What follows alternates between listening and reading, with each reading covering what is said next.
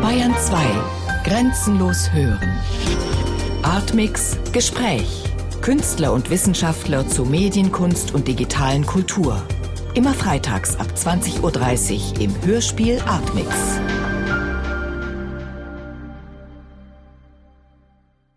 Null 32 550 61 30.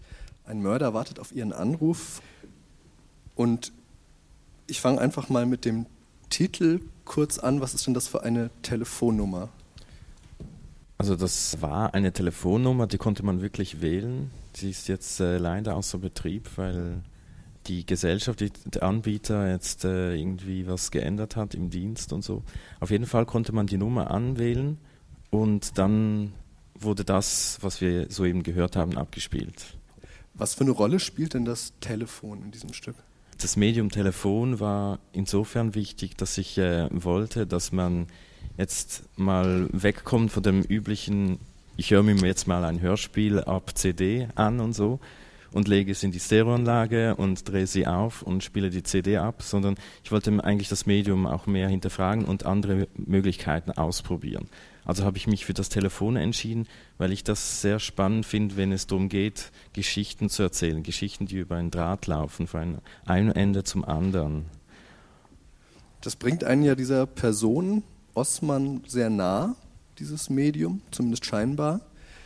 War das ein Effekt, den du erreichen wolltest? So eine Authentizität, sag ich mal? Ja, ganz klar beabsichtigt, dass man quasi mit dem Mörder, also nicht äh, jetzt sprechen, sondern ihm quasi zuhören kann. Und dass man nicht weiß, ob jetzt der irgendwo unterwegs ist mit dem Handy oder was genau ist, aber er ist dran, er ist an der Strippe. Kannst du mal erzählen, wie du auf diese Telefonidee gekommen bist und was sozusagen deine Experimente mit diesem Medium waren? Also ich habe mich äh, zu Anfangs äh, auseinandergesetzt mit äh, Telefonwahlmenüs, die man so von den Hotlines kennt, von verschiedenen Firmen. Und äh, ich hatte da die Möglichkeit, Sounddateien, also Klangdateien ähm, in so ein Telefonmenü zu integrieren und ich wollte diese Geschichte, diesen Stoff von äh, Laura Wies umsetzen und zuerst war die Idee, so verschiedene Personen zu sprechen zu lassen, also den Bruder von Osman, Osman selber, seine Freundin, ihren Vater. Und jeder erzählt so seine, die Geschichte, dieselbe Geschichte eigentlich aus einer anderen Perspektive.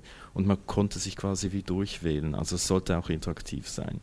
Dann habe ich mich, ähm, habe ich das ausprobiert und gemerkt, irgendwie drängt sich Osman mehr in den Vordergrund, so von Zeit zu Zeit. Und ich hab's, wollte es fokussieren auf Osman und ihm die Stimme geben und ihm die Geschichte erzählen lassen aus seiner Perspektive. Wer ist denn das, den wir da hören? Man denkt ja, zwischendurch ist man sich immer, finde ich, nicht ganz sicher. Ist das vielleicht jetzt authentisch gar? Hast du den wirklich angerufen? auch wenn das ja schon 1976 passiert ist, insofern sehr, sehr unwahrscheinlich. Aber ist das für dich wichtig, auch diese Spannung, dass man nicht genau weiß? Es fühlt sich auch ein bisschen unangenehm an, vielleicht für den Hörer, einen Mörder anzurufen?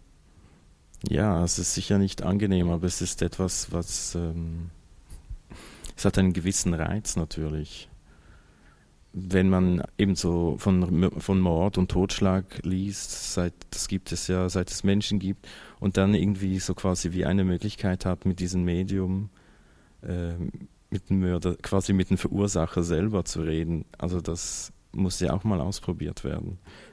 Was könnte man erfahren von dem im besten Falle? Ja, also ich möchte ja nicht zu viel erhoffen. Und äh, das ist ja auch der Punkt, dass man sich vielleicht etwas erhofft, wenn man ihn hört. Aber man möchte irgendwie schon auch die Motive kennenlernen. Man ist auch neugierig, man möchte auch etwas wissen, oder? Und wie, also wen hören wir da tatsächlich? Also es ist ein Schauspieler, den ich äh, angestellt habe.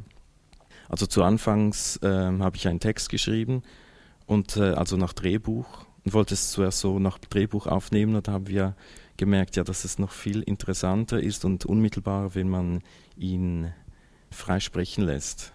Und da hatte ich eine Technik entwickelt, dass ich ähm, ihn ähm, angerufen habe von einem Radiostudio aus, das ich zur Verfügung hatte in Zürich.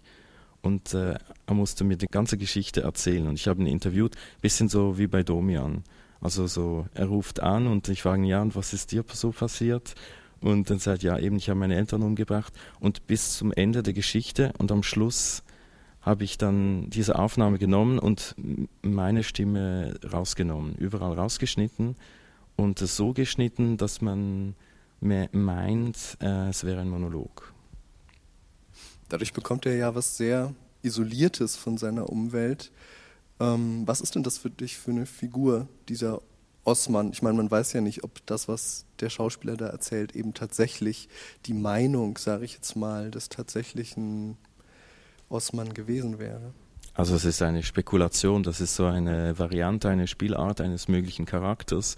Und Osman ist hier ein, ein Mensch, der auf der Suche nach sich selbst ist. Er ist irgendwie, er hat es halt versucht, irgendwie sich durchs Leben durchzuschlagen, hatte viel Pech, aber er hatte sich, er hat auch irgendwie auch nicht ganz realisiert, was er wirklich getan hat, obwohl er beteuert, dass es ihn so leid tut, aber es auch nicht weiß, wieso er seine Eltern umgebracht hat, hat auch einen gewissen Hass auf die Welt, fühlt sich auch irgendwie verarscht.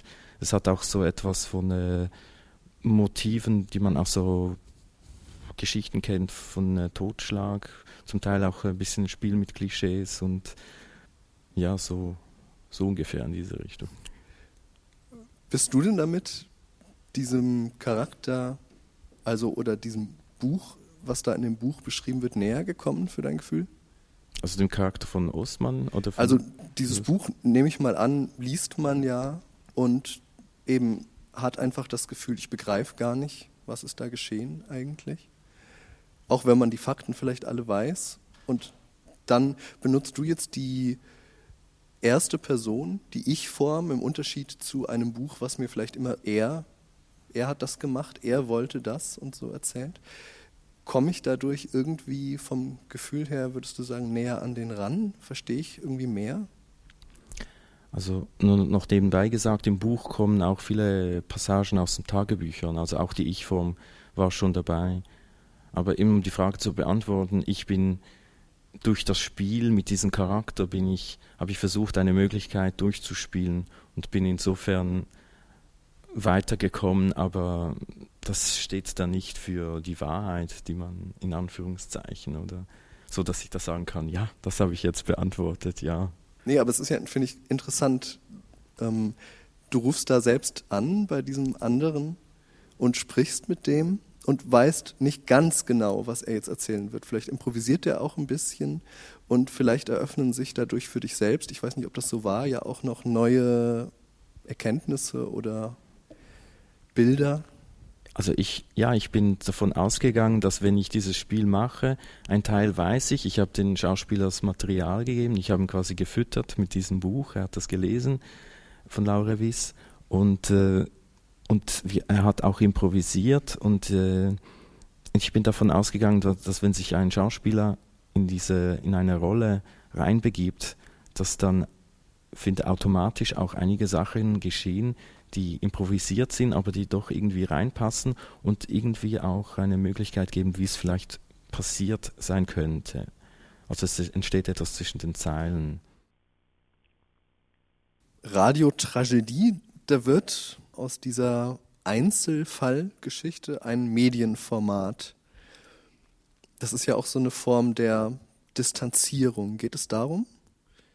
Ähm, ich habe das Buch gelesen und ähm, natürlich hat mich das interessiert. Es ist auch schwierig, sich davon während des Lesens zu distanzieren und habe dann aber überlegt, ähm, mit welcher Haltung oder welcher Position ich zu diesem Stück oder zu diesem Einzelfall einnehmen möchte. Und ähm, mir kam es für mich persönlich recht verlogen vor, hätte ich jetzt ähm, die Recherche gestartet oder psychologische Untersuchungen angestellt und habe ähm, überlegt, ja, wie ich damit als Ausgangspunkt arbeiten kann und habe die 13 Kapitel der Geschichte von einer befreundeten Künstlerin, eben Daiga Cantina, in 13 Popsongs, also in eine Playlist umwandeln lassen und habe davon ausgehend dann eine Moderation dazu geschrieben. Warum verlogen? Ähm, ja, ich meine, die Geschichte interessiert mich ungefähr genauso wie auf der Terrasse abends zu sitzen und ein Glas Wein zu trinken und mich über die ähm, eventuell Tagespolitik, eventuell auch über das Konzert vom letzten Abend zu unterhalten. Und ja, wahrscheinlich interessiert mich das Konzert vom letzten Abend dann doch mehr. Und ja, natürlich muss man, also habe ich auch das Gefühl, man muss sich mit den furchtbaren Dingen dieser Welt auseinandersetzen, aber trotzdem, vielleicht ist das auch ein Frustrationsmoment, dass ich das Gefühl habe, dass ich der Wahrheit nicht auf die Spur kommen können werde und ähm, auch nichts verändern werde und ähm, dann schon voreilig vielleicht, wie nennt man das, die Flinte ins Korn werfe. Ist das vielleicht auch aber so ein Moment der Aneignung? Also du machst was Eigenes draus? Ja, auf jeden Fall. Also ich habe, ich hatte schon Spaß an diesem Konstrukt, diese Geschichte als Ausgangspunkt zu nehmen, zu wissen, das ist eine Radiosendung, auch zu wissen, dass das Ganze bei Bayern 2 gesendet wird, auch zu wissen, dass das im Hörspiel, in der Hörspielabteilung laufen wird und nicht als, sage ich mal in Anführungsstrichen, subversives Element eingeschleust wird irgendwo anders, wo es sicherlich eine ganz andere, der Sendung eine ganz andere Bedeutung zukommen würde. Und ähm, bin, ich bin schon davon ausgegangen, dass Leute zuschalten und ganz normal das Radio bedienen bzw. zuhören, aber vielleicht nur mit halbem Ohr und dafür wollte oder für diese gegebene Situation wollte ich das passende Stück machen, letztendlich den Leuten vielleicht das geben, was sie haben wollen. Vielleicht wollen sie auch was anderes haben, aber ich habe ja, mich so entschieden. Da sind ja aber jetzt doch Irritationen drin, also diese Zwischentexte. Glaubst du, dass das als Irritation wirken könnte? Und wenn ja, würde es dann irgendeine Wirkung zeigen, glaubst du?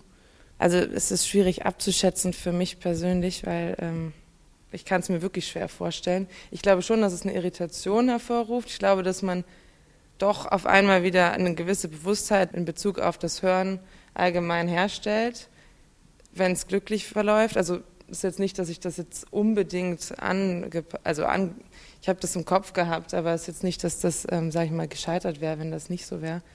Aber ähm, mir ging es ja eine Verschiebung, vielleicht ja letztendlich mit einerseits mit den mit Moderationstexten zu arbeiten, aber auch die auf die Popmusik, also die anzupassen und beziehungsweise ein bisschen in die Popsongs so einzutauchen, als würde man aus denen aussteigen wieder, also und oder auftauchen und dann die Moderation im gleichen Stil weitermachen.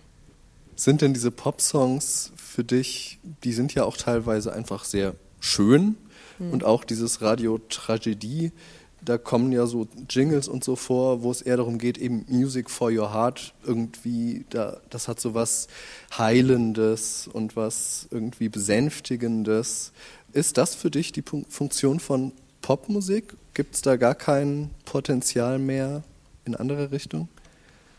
Also ich glaube, Popsongs spiegeln in einer gewissen Weise meine Haltung wider, weil es so direkt und zwar so klischeebelastet ist, aber oder Klischees benutzt, sage ich mal, und jeder oder fast jeder versteht sie, aber dennoch sind sie für mich eine wahnsinnige Projektionsfläche, wo sich auch, wo jeder was mit anfangen kann. Ich meine, das ist, das ist so letztendlich so offen, weil es so flach auf eine Weise ist, aber auf der anderen Seite eben dann doch tiefgründig. Und dieser Raum, der sich da aufmacht, also für mich funktioniert das, wenn ich, auch, auch wenn ich Popsongs höre.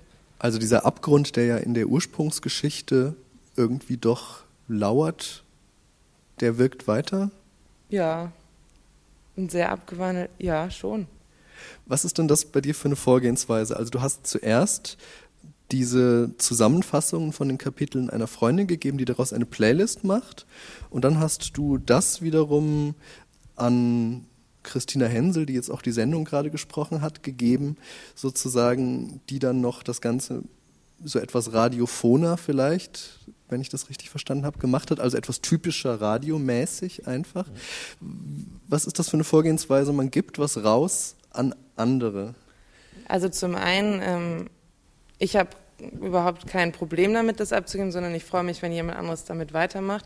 Auf der einen, also oft, es gab mehrere Gründe. Auf der einen Seite wollte ich einen Sound haben, der wirklich gut ist und nicht ähm, dilettantisch wirkt und verschiedene Möglichkeiten und verschiedene Haltungen in der Sprechweise benutzen kann, was mir persönlich nicht möglich ist und ich glaube einem Schauspieler in der Weise auch nicht möglich ist. Es würde anders klingen, wenn es ein Schauspieler machen würde. Auf der anderen Seite, was vielleicht wichtiger ist, war mir ähm, die Kommunikation jetzt mit Christina wichtig, weil, das, weil ich damit weiterkomme. Also der Text hätte anders geklungen, wenn es nicht die Nachfragen gegeben hätte.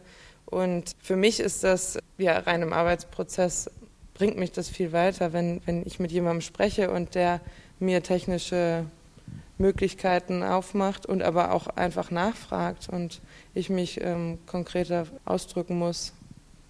Also die Frage, die mich vorhin schon interessierte, sozusagen in deinem Verhältnis zu dieser Geschichte, von der du sagst, dass sie dich vielleicht abends auf der Terrasse auch nicht wahnsinnig interessieren würde, hat das irgendwas verändert, mit diesen anderen Leuten darüber zu kommunizieren oder zusammenzuarbeiten?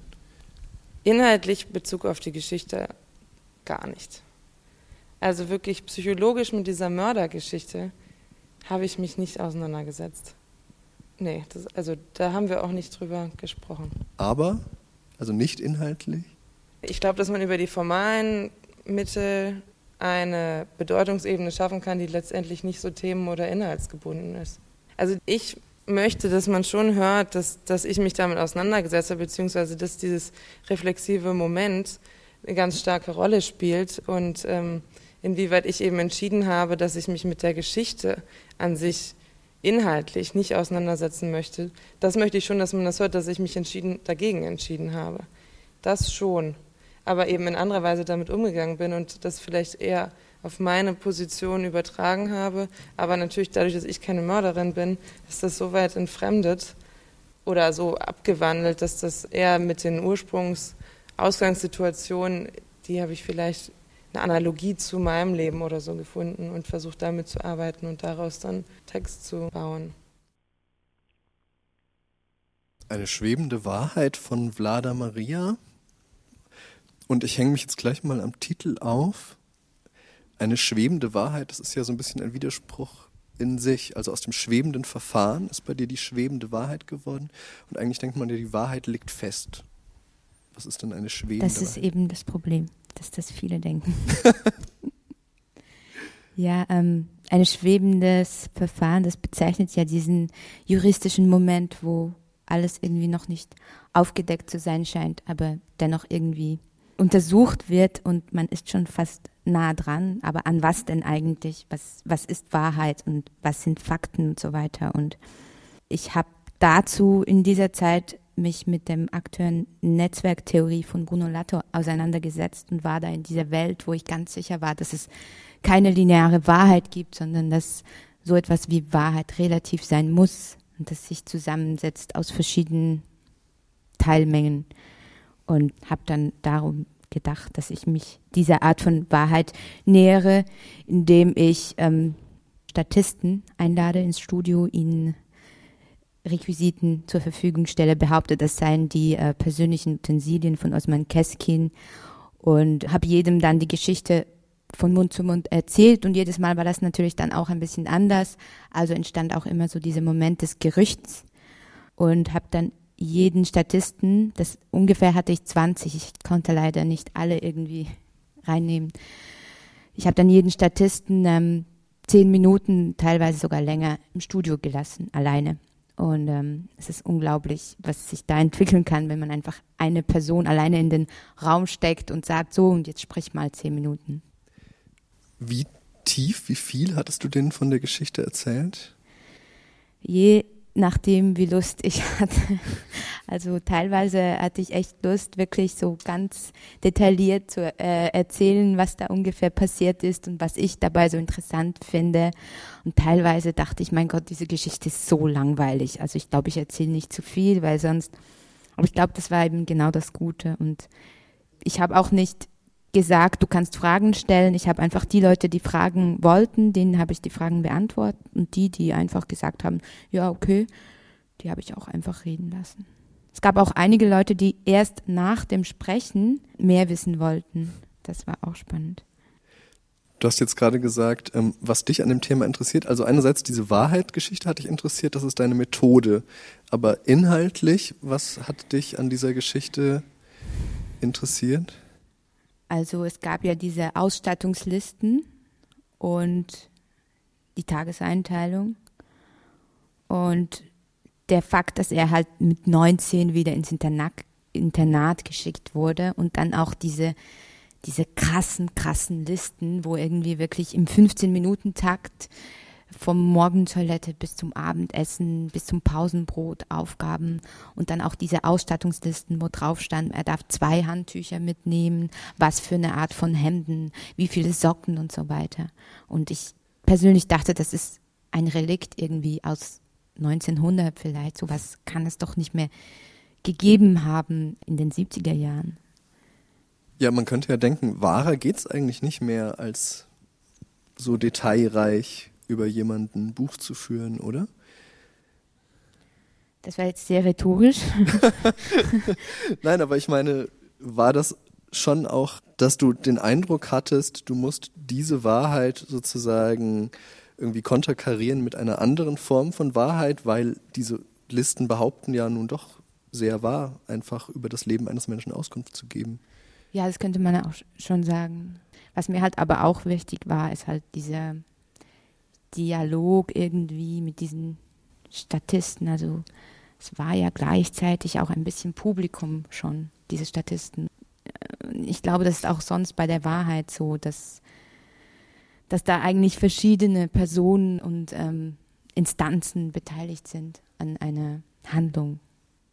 Also es hat ja, glaube ich, auch viel mit Einfühlung zu tun. Also diese Statisten bemühen sich ja sehr, sich da reinzufühlen irgendwie, wirklich mit ihrer ganzen Person. Hast du die dazu angehalten oder ist das echt von alleine gekommen? Nee, nee, nee. Ich habe ganz, ganz simpel und ganz trocken die Fakten aufgezählt. Mhm. Um, ähm, und ich habe auch versucht, nicht emotional zu werden, also nicht irgendwie gesagt, ja, das war halt echt krass für ihn, weil er musste noch mal ins Internat, sondern ich habe einfach gesagt, das gab einen Junge, der, der lebt in Zürich und so weiter und so fort.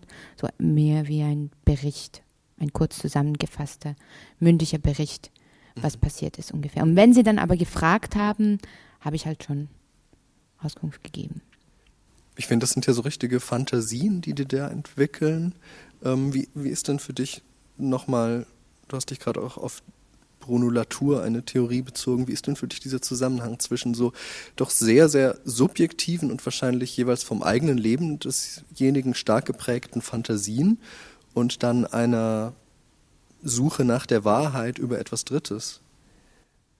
Ich weiß nicht, ich weiß einfach nicht, ob der, der Weg, den wir haben jetzt mit all diesen wissenschaftlichen Untersuchungen und dann Gerichten und all diesen Leuten, die irgendwie meinen zu wissen anhand von verschiedenen, ich weiß nicht, Schlussfolgerungen, dass da dann genau das muss so sein, weil das war so und so und dann Motiv, warum muss es überhaupt immer ein Motiv gehen und so weiter.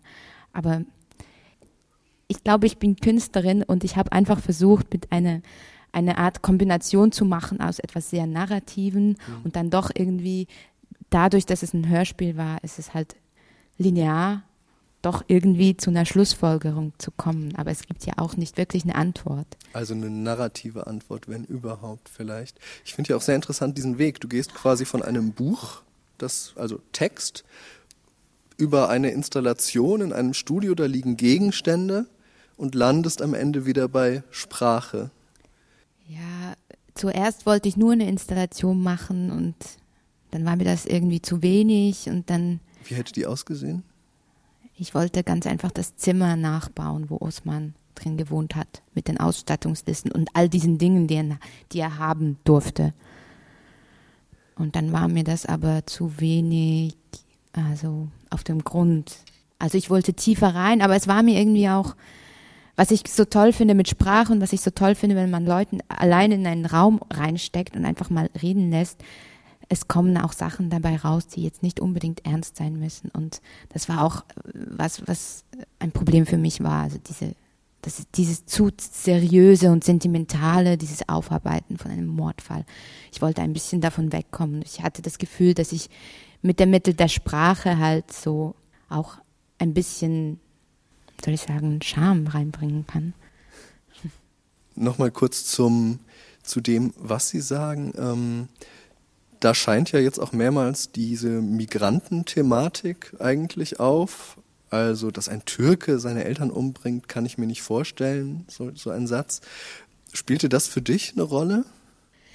Ja, also es, ich meine, ich hatte eigentlich 20 Leute und die haben auch ganz viele verschiedene Dinge gesagt und dann hatte ich halt ein paar Momente, die ich persönlich sehr interessant fand, wie zum Beispiel, dass viele gemerkt haben, das ist was Eigenartiges, dass ein Türke seine Eltern, seine Eltern umbringt. Und dann habe ich versucht, da halt Setzungen zu machen, weil ich persönlich auch das ein relevantes Thema finde und dann gab es auch andere Momente, wie zum Beispiel der Moment der Brille. Also das haben irgendwie alle thematisiert. Und man könnte irgendwie glauben, er hat seine Eltern umgebracht, weil die Brille nicht getragen hat oder so. Also auch irgendwie die Vermischung zwischen Dinge, die wirklich so gewesen hätten sein können und ähm, Dinge, die so ein bisschen absurd sind. Und die dann vielleicht im Endeffekt eher so einen Raum der Wahrheit eigentlich bilden. Öffnen. Öffnen. Öffnen. Ja. Murats Perspektive von Roman Schürch. Murat ist der Bruder von Osman. Also du hast dich jetzt ganz bewusst sozusagen eben einer anderen Perspektive zugewandt. Was hat dich denn dazu gebracht? Also es war eigentlich in dieser Geschichte, hatte er so eigentlich so ein, ein bisschen eine scheinbare Nebenrolle, die ich aber halt noch ziemlich wichtig fand eigentlich weil, also muss, muss vielleicht dazu sagen, dass diese Autorin Wies hat diesen, also hatte diese Familie gekannt persönlich und hat von diesem Vorfall eigentlich über einen Zeitungsbericht im äh, Blick, so die Schweizer Bildzeitung, erfahren und wir haben irgendwie durch diese Geschichte eigentlich halt eher die ganzen Hintergründe erfahren, weil es war ja 1976, wir hatten irgendwie eigentlich wie kein anderes Dokument. Und ich wollte irgendwie wie so diese andere Perspektive haben, also das, was man normalerweise immer erfährt, was über die Medien halt kommt eigentlich. Und ähm, also du hattest quasi so einen privilegierten Zugang gleich ja. und brauchtest aber irgendwie so das, diese Normalität. Das, was die Masse normalerweise halt mitbekommt von, von so einem Fall, der irgendwie so einfach alle paar Wochen irgendwie, irgendwie mal wieder passiert. Und ich frage mich dann halt, wenn ich sowas lese, zum Teil über die Hintergründe. Und eben, ob da, man, man erfährt dann halt nicht, ob da zum Beispiel noch so ein Bruder oder so ist, der irgendwie einer der äh, Leidtragendsten äh, der ganzen Geschichte fast ist. Also okay, ich meine, Osman muss ja irgendwie damit auskommen, dass er die Tat begangen hat. Das ist irgendwie äh, das sind moralische Fragen. Und, und irgendwie Murat, der zu dieser Zeit in der Türkei lebte, in einem Internat war, bei äh, seinem Onkel wohnte, hatte wie irgendwie nur, also das Ganze aus der Ferne mitgekriegt. So. Und ja, irgendwie das interessiert mich irgendwie halt so. Ja, in gewisser Weise geht es ja diesem Bruder genauso dann wie dir. Der Eigentlich kennt auch ähnlich, ganz viele Hintergründe ja. und fragt aber, was schreiben die Zeitungen genau. über uns? Will also auch erstmal diese Medienperspektive. Was, was ja. kann die denn bringen, sozusagen? Ja, genau. Was war das Wichtige für dich daran, diesen Zeitungsartikel dann zum Beispiel zu sehen? Um irgendwie schon diese allgemeine äh, Ansicht von so einem Fall zu bekommen.